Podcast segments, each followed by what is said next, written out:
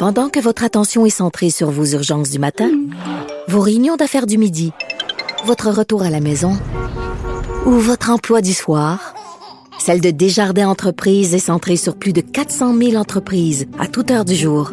Grâce à notre connaissance des secteurs d'activité et à notre accompagnement spécialisé, nous aidons les entrepreneurs à relever chaque défi pour qu'ils puissent rester centrés sur ce qui compte, le développement de leur entreprise. La Banque Q est reconnue pour faire valoir vos avoirs sans vous les prendre. Mais quand vous pensez à votre premier compte bancaire, tu sais, dans le temps à l'école, vous faisiez vos dépôts avec vos scènes dans la petite enveloppe. Hmm, C'était bien beau. Mais avec le temps, ce vieux compte-là vous a coûté des milliers de dollars en frais, puis vous ne faites pas une scène d'intérêt. Avec la banque Q, vous obtenez des intérêts élevés et aucun frais sur vos services bancaires courants. Autrement dit, ça fait pas mal plus de scènes dans votre enveloppe, ça. Banque Q, faites valoir vos avoirs. Visitez banqueq.ca pour en savoir plus. Sophie Durocher. Sophie Durocher. Sophie Durocher. Mon nom est Sophie Durocher. Sophie Durocher. Des opinions éclairantes qui font la différence. Cube Radio. Bonjour tout le monde, bon mercredi, j'espère que vous allez bien. Merci d'écouter Cube Radio. Écoutez, au cours des dernières semaines, on a beaucoup parlé, bien sûr, euh, des récalcitrants du domaine de la santé, des travailleurs de la santé qui, dans certains cas, n'avaient aucune dose de vaccin, dans certains cas, seulement une première. Puis on se disait, bon, est-ce que les mesures de Christian Dubé, le ministre de la Santé, euh, la date butoir du 15 octobre, remise à une date butoir du 15 novembre, est-ce que c'est efficace? Est-ce que ça a un impact sur le terrain? Est-ce que vraiment les gens, euh, ça les encourage ou pas à aller se faire vacciner. Écoutez, euh, il, y a, quelques instants, euh, Christian Dubé, le ministre de la Santé, donc, a publié des chiffres très intéressants. Il dit depuis une semaine, il y a environ 1000 personnes, des travailleurs de la santé, qui ont reçu une première dose et 2000 personnes qui en ont reçu une deuxième. Écoutez, c'est pas rien, là. Ça veut dire quand même qu'en une semaine seulement, il y a 3000 personnes qui travaillent dans le domaine de la santé qui ont fait un pas vers le vaccin. Donc, il y a quand même 3000 personnes qui ont répondu à l'appel, qui rejoignent le, groupe au lieu de le retarder. Alors, on peut regarder euh, cette situation-là parfois en se désolant de ceux qui ne se font pas vacciner. Mais je pense qu'aujourd'hui, il faut aussi prendre le temps de féliciter et de remercier ces 3000 personnes qui ont fait un pas vers le vaccin. Quand j'ai vu ces chiffres-là aujourd'hui, j'ai posé un très positif et très admiratif et très reconnaissant. Ben voyons donc. De la culture aux affaires publiques. Vous écoutez Sophie Durocher. Cube Radio. Vous connaissez bien sûr Dr Caroline Quash, pédiatre, microbiologiste, infectiologue et épidémiologiste au CHU de Sainte-Justine. Elle a été très généreuse de son temps, de ses entrevues, de sa présence pendant toute la pandémie. Comme la pandémie n'est pas terminée, on va continuer de faire appel à ses lumières pour nous éclairer. Dr Caroline Quash qui est au bout de la ligne. Bonjour Dr Quash. Bonjour, Madame Durocher. Je pense que c'est important à chaque fois qu'on vous parle, vous et les autres spécialistes de la santé qui avaient été si généreux pendant la pandémie, de, de souligner votre présence, votre disponibilité. Je pense qu'on le dira jamais assez. Donc, merci d'être avec nous euh, aujourd'hui. Dans ce cas-ci, Dr. Quash, on veut parler de cette étude que vous avez faite avec vos collègues sur l'utilisation optimale des tests rapides pour contenir les éclosions. Pourquoi cette étude et quelles conclusions êtes-vous arrivées? En fait, cette étude avait été euh, soumise au ministère de la Santé et des Services sociaux euh, l'année passée, donc au, à l'automne dernier, justement parce qu'on savait que ces tests rapides-là allaient arriver sur le marché, puis on se disait qu'il fallait trouver un moyen euh, de garder les enfants à l'école le plus possible, mais aussi de valider l'utilisation de ces tests-là, parce qu'il y avait au départ quelques je voudrais, controverse autour de ces tests-là parce que, bon, on le sait, ils ne sont pas parfaits, mais c'est quand même un outil supplémentaire. Donc, euh, ce que notre étude a démontré après cinq mois de suivi et plus de 2000 élèves euh, et participants et 300 euh, professeurs et personnels enseignants, c'est que quand un, une, un individu présente des symptômes et qu'on fait le test, il est, il a une sensibilité de 80% par rapport au PCR, c'est-à-dire le test qu'on fait en laboratoire habituellement. ce que ça veut dire, c'est que 8 fois sur 10, il va trouver utiliser le résultat de la COVID, ce qui veut dire quand même qu'on en manque deux. Mais de façon générale, ceux qui sont manqués sont habituellement ceux qui ont une charge virale plus faible et qui donc en théorie devraient moins transmettre également.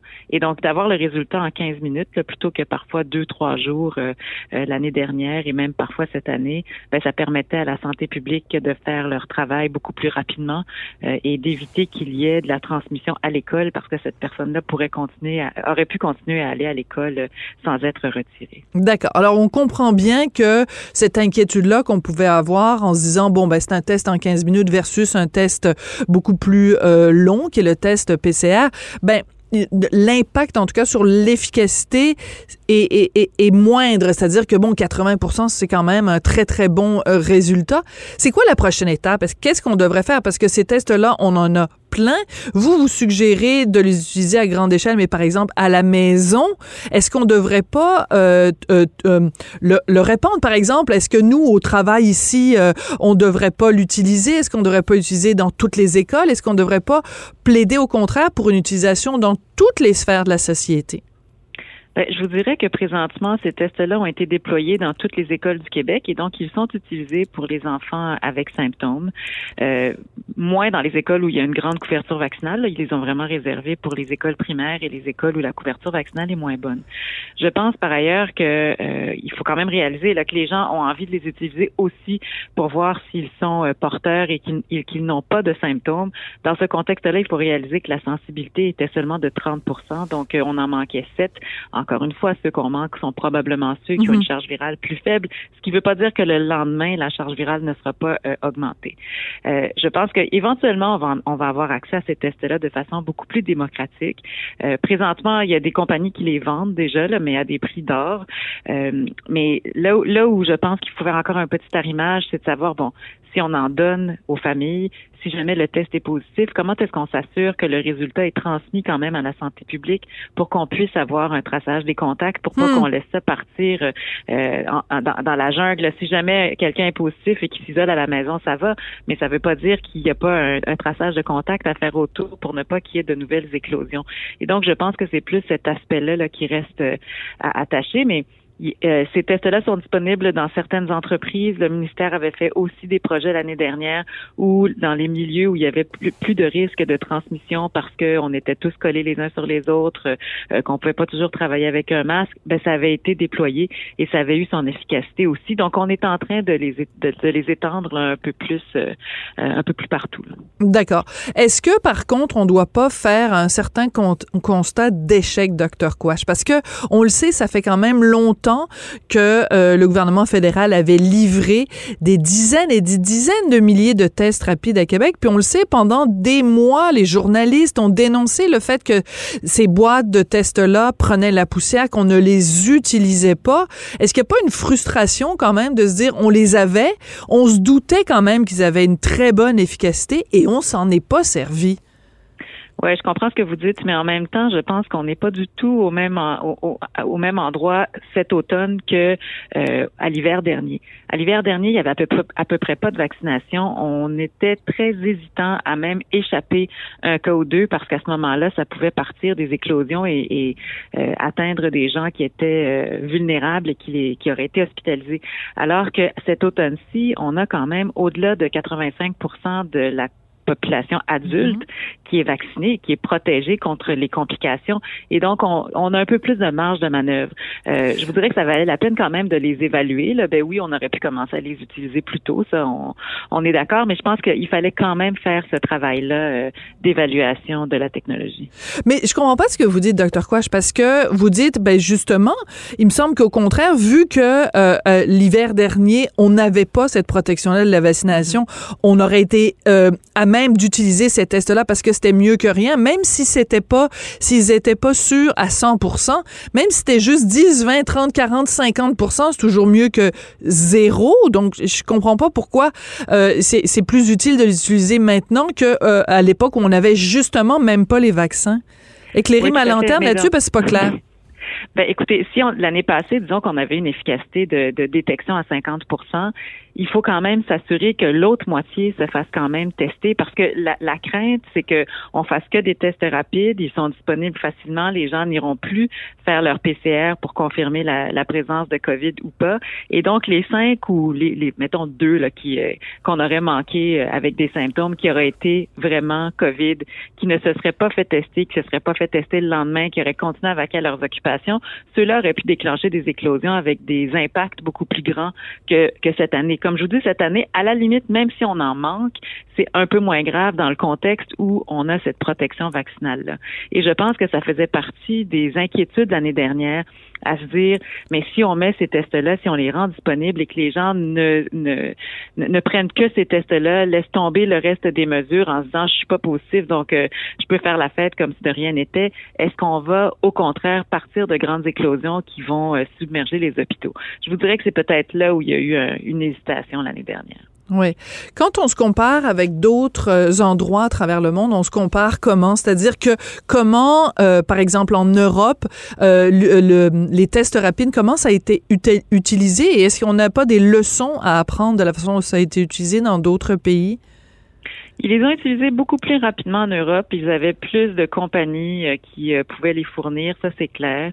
Euh, L'Angleterre même donnait au printemps passé des tests rapides aux parents pour dire écoutez, vous allez les tester s'il y a des symptômes avant de les envoyer à l'école.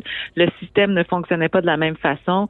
Est-ce que ça a marché ou pas? Est-ce que ça fait partie des des succès ailleurs, euh, je pense que ça faisait partie de la boîte à outils, comme, comme n'importe quoi d'autre. Et donc, euh, on a vu qu'ailleurs, ça avait été euh, déployé, mais je voudrais que je, il y a une réticence ici parce que le test n'était pas parfait et donc la santé publique se sentait un peu mal à l'aise, je pense, de les utiliser à plus grande échelle.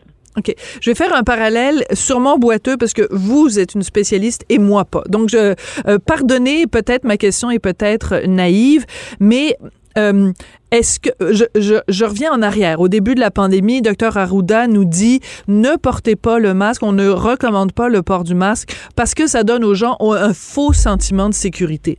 Aujourd'hui, ce que je crois entendre dans vos paroles, c'est que la réticence qu'on avait face au, test rapide, c'est justement que ça aurait donné aux gens un faux sentiment de sécurité. Est-ce que est-ce que je comprends bien ce que ce que je lis entre les lignes, docteur Quash, ou euh, ou je suis complètement dans le champ? Vous pouvez me le dire, hein, ça me dérange pas, j'ai pas d'ego pour ça.